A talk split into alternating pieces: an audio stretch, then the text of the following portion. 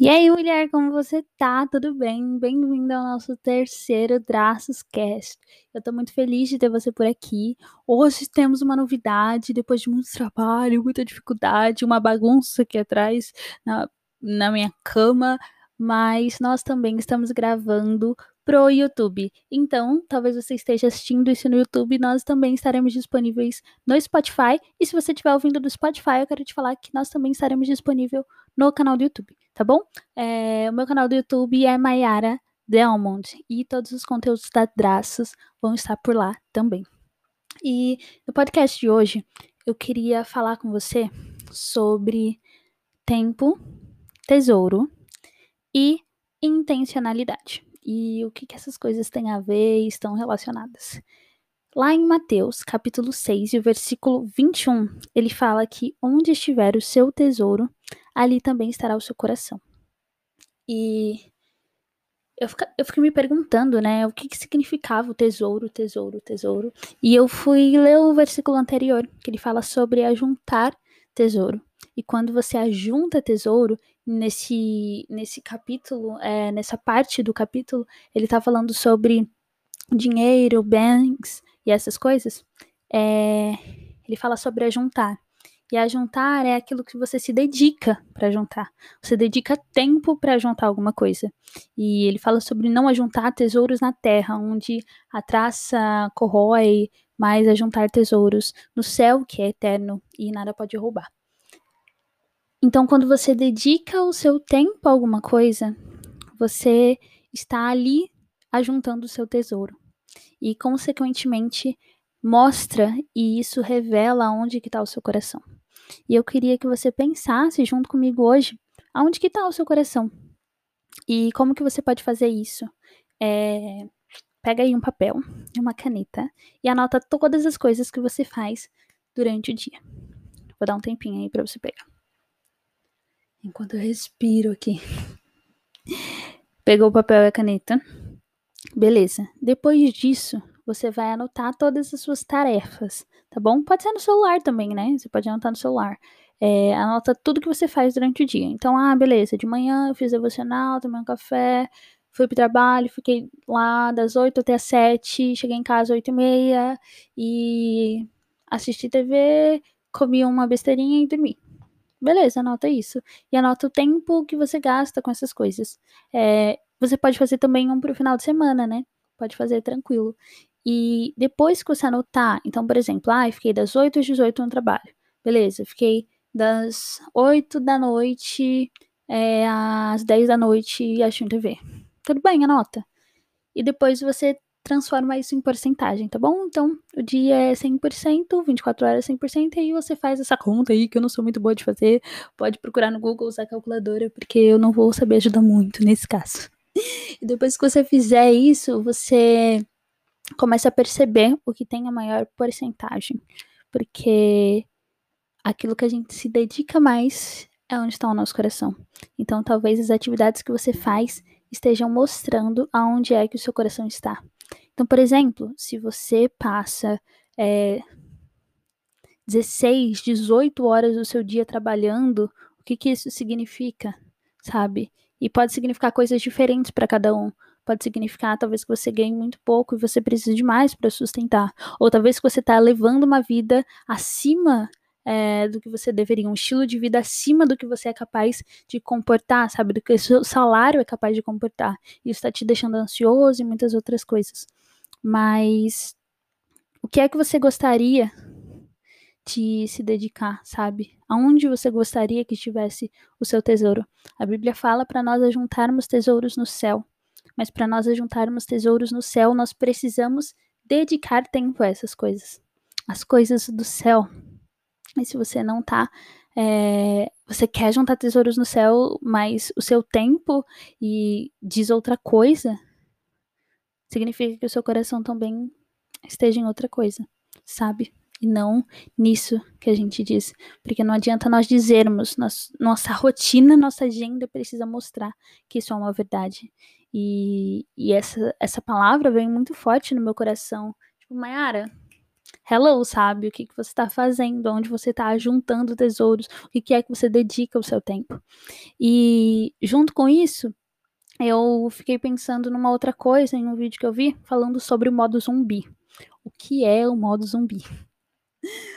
Deixa eu beber uma aguinha aqui, porque eu fico na ansiedade, vou falando, vou falando, vou falando e vai ver. Se você estiver vendo no YouTube, ó, tá aqui, você vai ver eu bebendo uma aguinha agora, peraí. Propaganda, nem sei, nunca nem vi essa marca de água aqui, meu Deus. É, o modo zumbi, o que que é?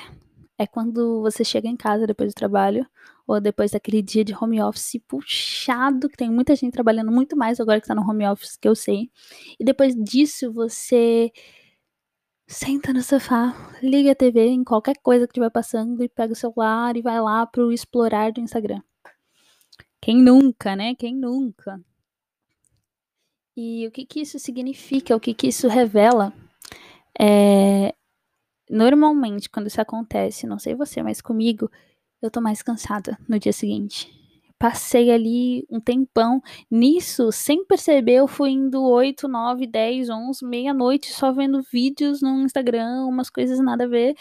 E no outro dia eu tô mais cansada ainda. Parece que aquilo sugou as minhas energias. Mas aquilo não apenas sugou a minha energia, como colocou coisas para dentro de mim. E um exemplo disso é claro e, e, pensando no que a Bíblia fala sobre isso, lá no versículo 22 do capítulo 6 de Mateus, ele fala assim, ó: Seus olhos são como uma lâmpada que ilumina todo o seu corpo. Ou seja, aquilo que você olha, aquilo que você consome, ele traz algo para dentro de você. E, cara, quando a gente para pra pensar nisso, é uma coisa tão séria, né? Porque o que é que a gente tem consumido? No Instagram, por exemplo, o que será que a gente tem visto? Será que é só a galera falando mal de inúmeras pessoas, de inúmeras coisas, de inúmeras situações? É, todo mundo tem razão, todo mundo sabe de tudo, todo mundo é formado em tudo. É, ou é aquele estilo de vida que você fala: Meu Deus, essa pessoa só viaja. Essa pessoa não trabalha, né? ou essa pessoa trabalha e é aquela aquele trabalho, vida extraordinária, sabe? Tipo, meu Deus, que maravilha, e aí, isso é tudo lindo, tudo é perfeito. É, mas a gente não sabe o outro lado, sabe? As outras áreas da vida da pessoa, como é que tá. A gente tem uma visão encantada de uma vida no Instagram. E como que isso é sério, né? E o que que isso traz para dentro de nós? Porque será que traz em nós e, e amacia o nosso orgulho? Porque no Instagram é, e nas redes sociais, os algoritmos trabalham para que nós vejamos coisas que nós queremos ver. É basicamente isso. Então, eles trabalham para isso. E será que as coisas que nós vemos só reafirmam coisas dentro de nós?